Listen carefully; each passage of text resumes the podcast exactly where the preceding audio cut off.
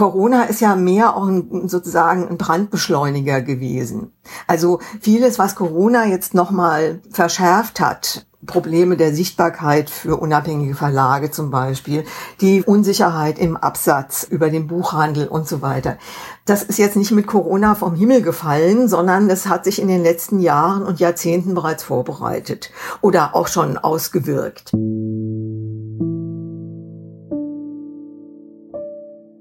Hallo, ich bin Laura Freisberg und das ist die 21. Folge von Stadtland Krise, dem feministischen Podcast von Frauenstudien München. Ich bin Barbara Streidel und gerade haben wir auch Ulrike Helmer gehört. Sie ist Verlegerin des Ulrike Helmer Verlags.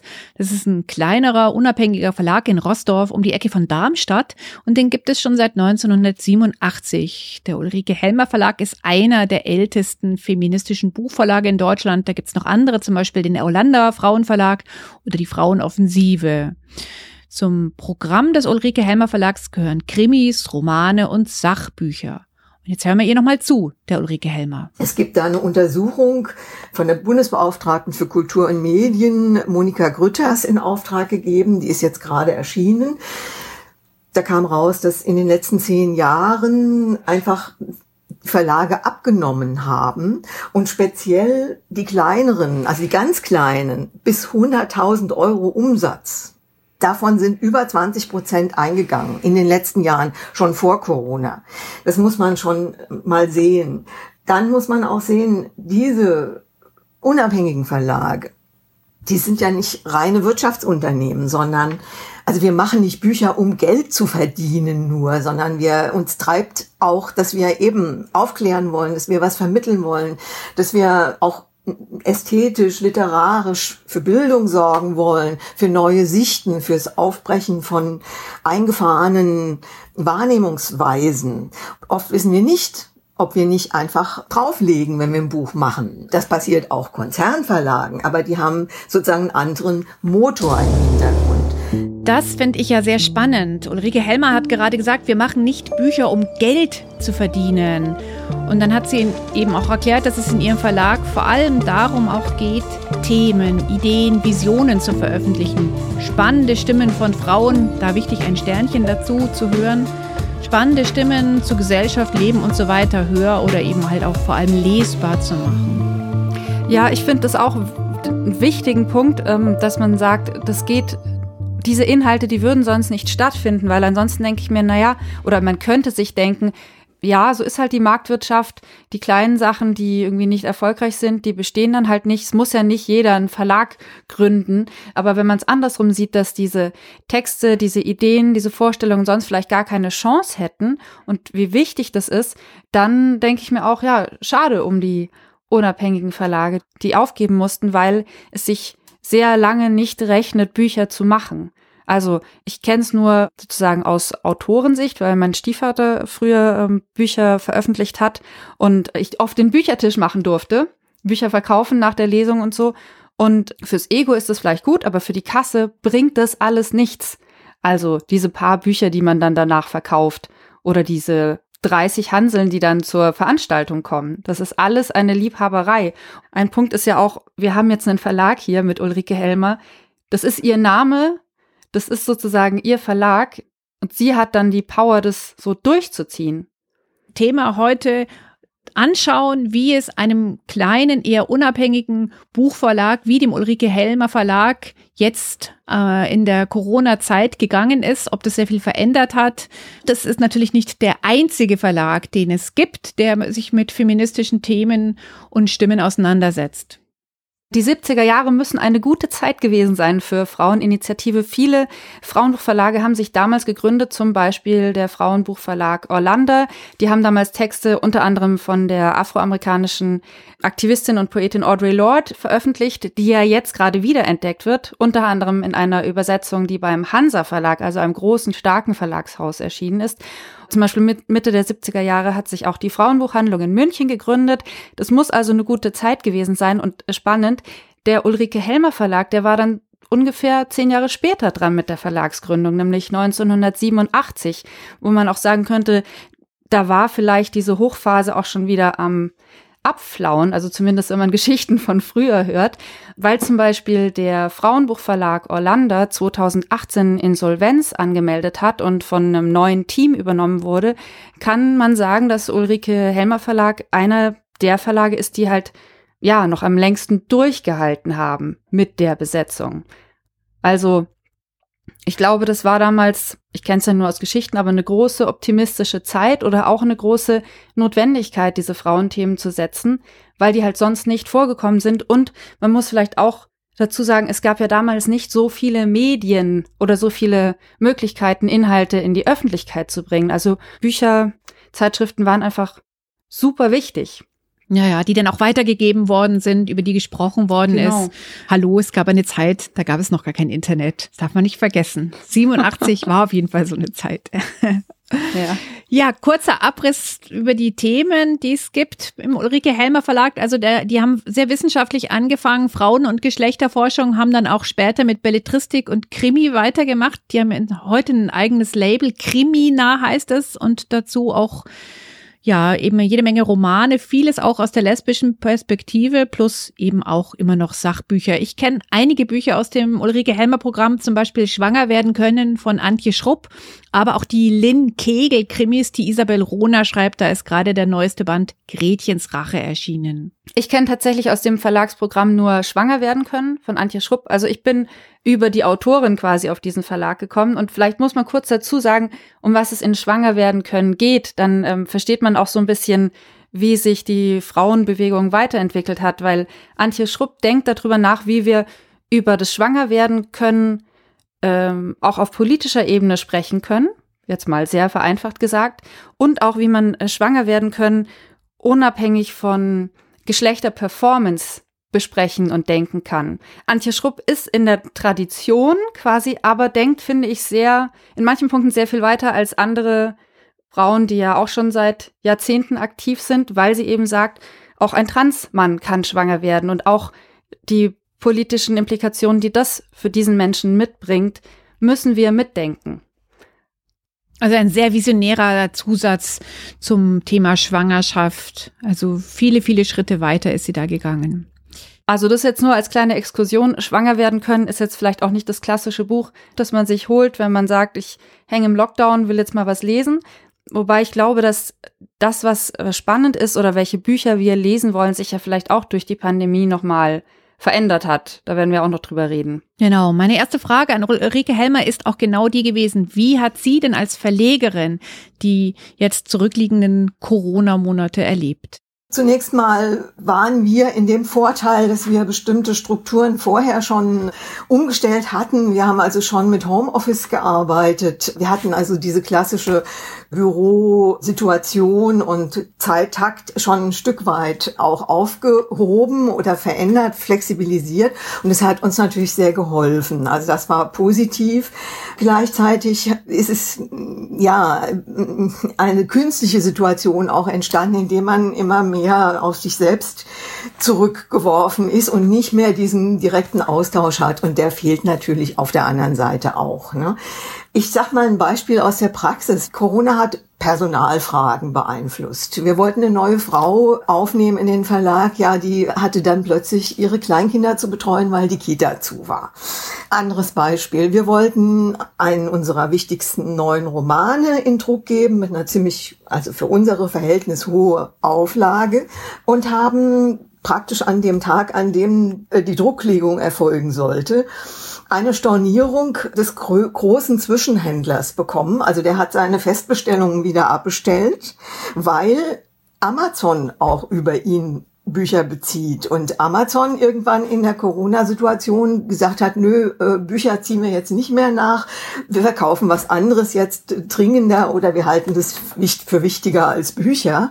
Und es schlug also auf uns so zurück, dass wir haarscharf sozusagen noch den Druck stoppen konnten und haben diesen Titel dann in den Herbst verschoben. Also wir mussten zum Teil sehr flexibel reagieren. Wir mussten eben auch das gesamte Programm daraufhin abklopfen, was wir überhaupt jetzt uns zutrauten oder auch der Situation zutrauten. Ne? Denn die Buchhandlungen waren ja auch in einer schwierigen Lage. Ich habe eigentlich immer gedacht, das ist ja auch so ein bisschen so ein Vorurteil, was man vor allem jetzt 2020 in der ersten Zeit der Pandemie immer wieder gehört hat. Jetzt sind wir ja sowieso alle daheim, jetzt wird doch viel gelesen und zwar Romane wie Krimis oder auch Sachbücher. Stimmt das denn gar nicht? Es ist doch nicht so viel gelesen worden oder wurden immer die Bücher gelesen, die die Leute schon hatten? Es ist tatsächlich so, ich habe jetzt Amazon erwähnt, was sicherlich ein Vertriebsweg ist, notwendig ist auch als Vertriebsweg für viele Verlage, auch für die Unabhängigen. Aber das, was für uns ausmacht, ist natürlich mit dem Buchhandel primär, also mit dem klassischen Buchhandel zusammenzuarbeiten und dort eben auch unsere Bücher präsentieren zu können. Und das kostet auch sehr viel im Übrigen auch, denn die kriegen ja auch Rabatte. Da müssen VertreterInnen in die Buchhandlungen die neuen Bücher vorstellen. Also da ist auch viel Kapital mit verbunden, sage ich mal, diese klassischen Vertriebswege zu bedienen, ja.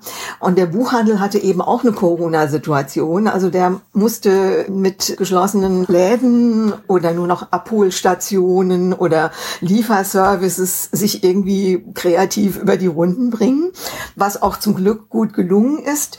Aber was weggefallen ist, ist sozusagen ein Stück Sichtbarkeit auch von uns, nämlich dieses, dieser Marktplatz, dieses Entdeckungsmoment, in dem man eben in der Buchhandlung steht und spontan zu einem Buch greift, was man ja, entdeckt, was da liegt und was man nicht schon kennt von einer Spiegel-Bestsellerliste oder sonst was. Oder eben man kennt die Buchhändlerin oder den Buchhändler und lässt sich was empfehlen und die sagt, hey, gut, dass du da bist. Ich habe ein neues Buch, das wäre genau was für dich. Und da kommt sozusagen ein Stück Sichtbarkeit für uns auch ins Spiel, was weggebrochen ist oder sehr stark zurückgegangen ist. Gelesen wurde sicherlich ja, es wurde vielleicht auch nach anderen Kriterien ausgewählt. Ich habe selber gemerkt an mir selbst, dass mein Blick auf Bücher und auf Themen sich verändert hat durch Corona. Also was wollen wir überhaupt lesen? Das kam auch mit rein und es war für uns auch, also warf ein neues Licht auch auf die Frage, was für Bücher machen wir denn jetzt künftig, also im nächsten Programm. Aber das ist nochmal ein Thema für sich.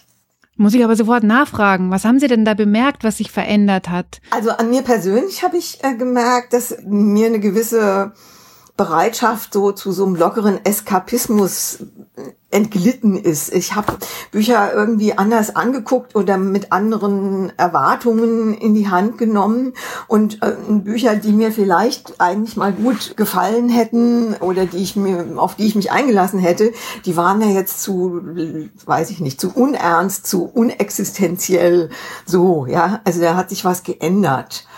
Für uns war das jetzt übrigens in den Entscheidungen über neue Programme auch ähm, schwierig, wie weit lassen wir Corona als Thema auch zu in neuen Romanen. Die Autorin sagen zu Recht, ja, das ist aber nun mal so. Also meine neue Liebesgeschichte, die ist nun mal in der Corona-Zeit und Corona löst sich ja auch nicht mehr in Luft auf.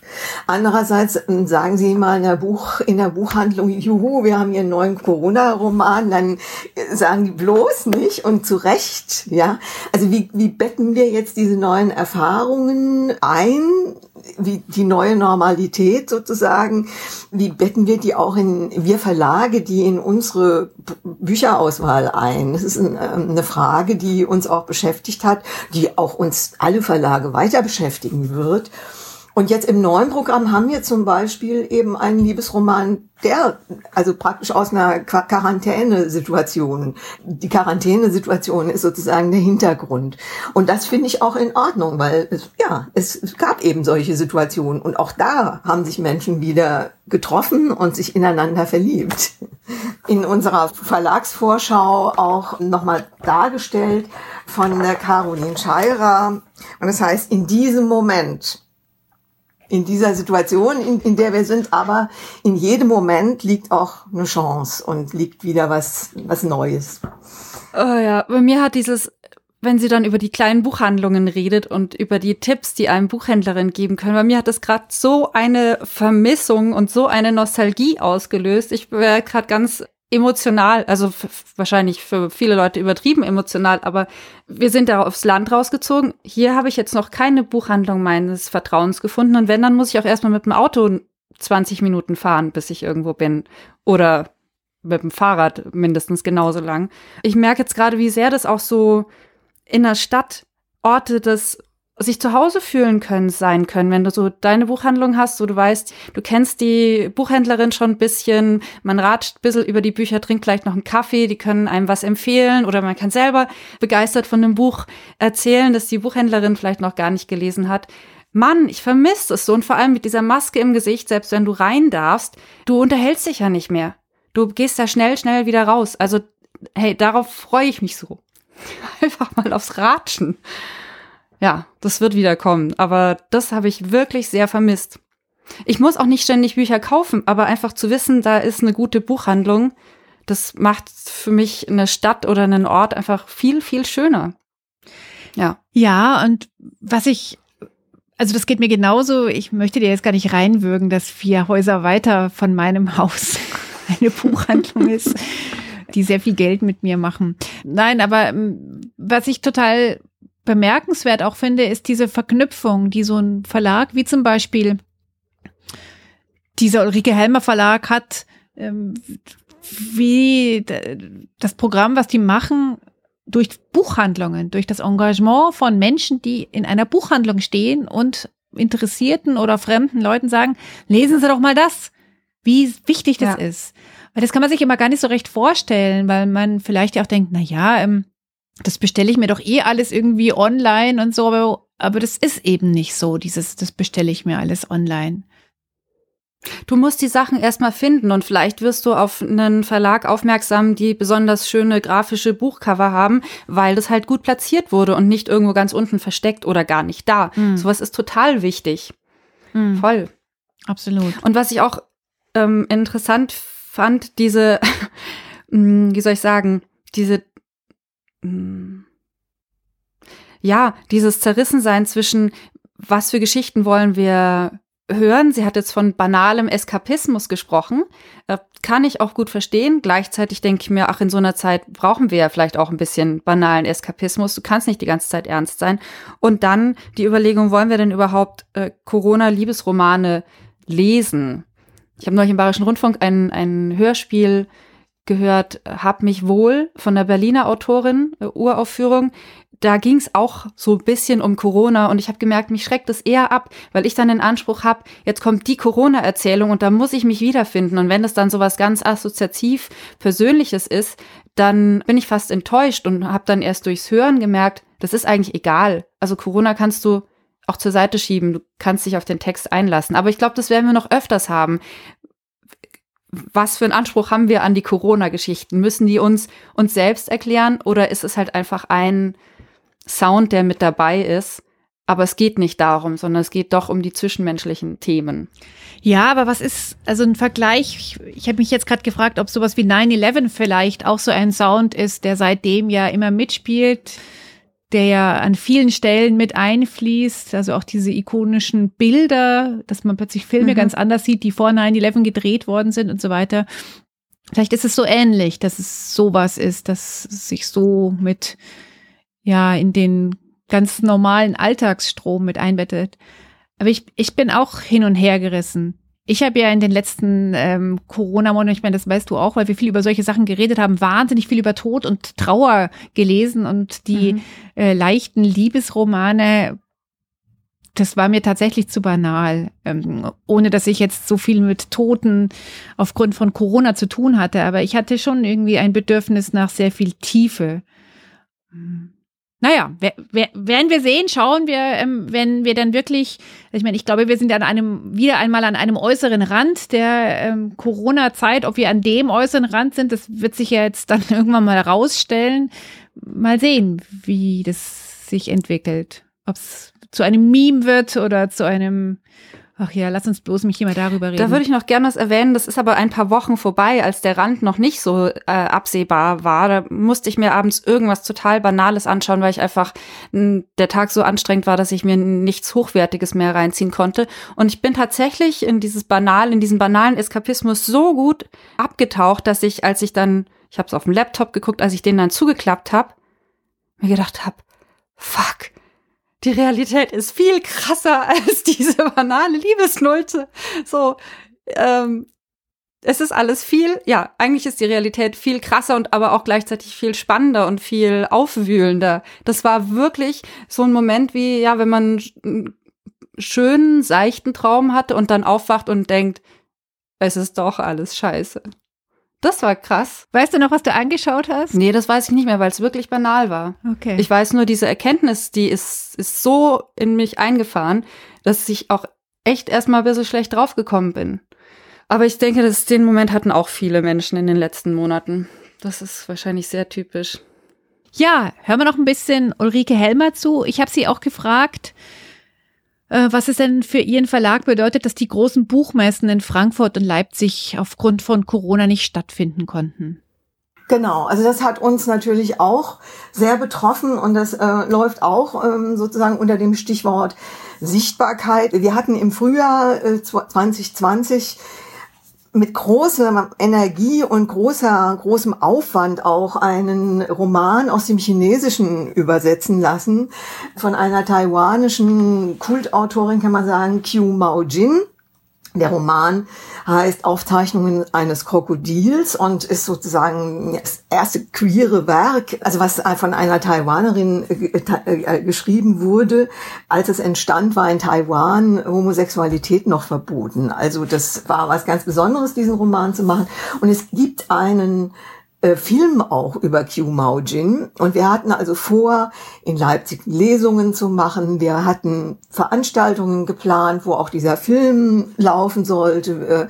Äh, auf Festivals sollte der Film präsentiert werden, natürlich auch das Buch. Also so ein Beispiel eben auch, ja, mit dem Ergebnis, dass es nichts zustande kam, bis auf eben mal eine Videolesung natürlich, die wir dann halt kompensierend erstellt haben. Aber das ist nicht, äh, nicht das, was, was tatsächlich auch Verlage brauchen. Also was ich empfinde das schon als Erweiterung, dass man also per Video Lesungen machen kann, Podcasts etc. Das hat zugenommen, es wird auch sicher bleiben. Aber die konkreten Erfahrungen, gerade in Leipzig, wo die Messe auch so eine wunderbare Publikumsmesse ist, mit den Leuten zu reden und die verschiedensten Leute zu treffen, das hat einfach gefehlt. Und natürlich auch die Kontakte zu anderen KollegInnen, Kontakte zu Pressemenschen und so weiter. Da sind wir drauf angewiesen. Natürlich umso mehr, also desto kleiner auch die Häuser sind. Ähm, große Häuser und Konzerne können natürlich immer noch mal was anderes kompensieren. Hm. Stichwort Autorinnen sitzen auch zu Hause. Haben Sie sehr viel mehr Manuskripte eigentlich gekriegt oder Ideen vorgeschlagen? Weil ich hatte so das Gefühl, sehr viele von meinen KollegInnen haben jetzt die Zeit genutzt, um halt dann doch noch ein Buch zu schreiben. In der Tat, wir sind zugeschwemmt worden tatsächlich. Ich kann es nicht anders sagen. Also wir sind wirklich bombardiert worden und müssen da auch noch einiges abarbeiten. Also das klar, ich meine, viele haben geschrieben, auch um, die Zeit zu nutzen, die sie jetzt plötzlich hatten und kreativ zu werden. Aber es, es haben auch viele äh, schon vorher was sozusagen im Nachtschränkchen gehabt und haben das dann eben losgeschickt. ja. Das, das muss jetzt mal raus. jetzt oder nie. Jetzt oder nie. Genau. Jetzt sind wir ja, ich würde sagen, wieder einmal an einem äußeren Rand der Krise angekommen. Was nehmen Sie denn mit und was wollen Sie nie wieder so haben, wie es war? Ich denke tatsächlich, dass es einen, weiteren Schritt in die Digitalisierung gegeben hat, der sehr wichtig ist. Also wir haben zum Beispiel über Instagram viel mehr Kontakte jetzt, die auch zum Teil Buchbesprechungen bringen. Und da ist vieles entstanden, das, darauf möchte ich auch nicht verzichten. Auf der anderen Seite, nachdem da so viele Fäden sozusagen abgeschnitten worden sind und viele Leute lange Zeit auch nicht mehr so neugierig waren, also auch BuchhändlerInnen und Pressemenschen nicht mehr so neugierig waren, weil sie einfach sozusagen hüfthoch auch irgendwo in der eigenen Existenz erstmal gesteckt haben. Wie weit da wieder was zu retten ist und neu aufzubauen ist, da bin ich gespannt. Hm. Sind Sie denn eine Optimistin oder sind Sie eher eine Realistin? ich, ich bin, äh, äh ich glaube, ich bin beides. Ich bin, ich versuche immer wirklich auch Worst Cases zuzulassen, die auszuhalten und gleichzeitig zu sagen, es gibt auch immer Wege, die, die sich halt neu erschließen. Wir können, also in diesem Moment, wie der Roman von Caroline Scheirer heißt, wir müssen auch die Momente und, und den Fortgang zulassen, um zu sehen, was wirklich negativ bleibt und was sich vielleicht hinter der nächsten Biegung auch als eine neue Sicht nach vorne äh, öffnet. Ähm, also ich bin zum Teil sehr pessimistisch und aber auch sehr optimistisch in einer Person. Ich hoffe, dass es nicht in offener Schizophrenie landet. Aber ich denke tatsächlich, beides ist nötig und man muss eigentlich mehr die Kunst entwickeln, das äh, miteinander zu kombinieren. Also Ulrike Helmer ist Pessimistin und Optimistin in einer Person. Das finde ich als Bekennende, ich will aber Optimistin sein, sehr spannend. Ja, und äh, wahrscheinlich muss sie auch äh, Optimistin sein, sonst hätte sie das gar nicht so lange durchgehalten. Es sind ja nicht nur die kleinen Verlage in der Krise, sondern auch die kleinen Buchhandlungen. Und deswegen geht jetzt ein Appell raus, unterstützt die, nicht nur die kleinen Buchhandlungen, sondern wenn ihr in den kleinen Buchhandlungen seid, dann kauft nicht nur das Buch von der Spiegel Bestsellerliste, sondern fragt vielleicht mal gezielt nach kleinen Verlagen, ob es da irgendwas Spannendes zu entdecken gibt, das euch ja nicht unbedingt in eure Timeline gespült wird oder in der Zeitung äh, empfohlen. Absolut.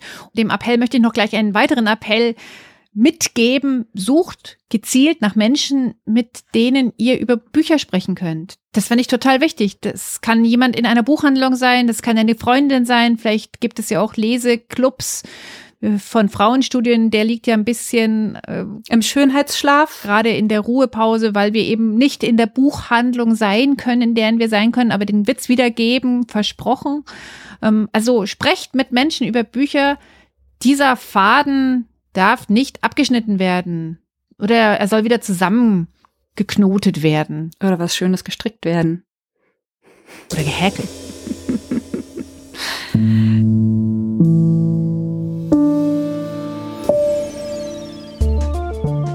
Fürs Zuhören. Das war unsere Folge über den Ulrike Helmer Verlag, stellvertretend für kleinere, unabhängige Buchverlage, die sich mit feministischen und Frauenthemen auseinandersetzen. Wenn ihr unseren Verein oder unseren Podcast unterstützen wollt, macht das sehr gerne. Alle Infos findet ihr auf der Frauenstudien-Website unter dem Punkt Unterstützen. Euer Feedback, eure Kommentare, Themenwünsche, Buchempfehlungen, kleine Verlage, whatever, immer gerne an podcast at frauenstudien-münchen.de. Wir freuen uns. Eine gute Zeit, bis zum nächsten Mal. Ciao!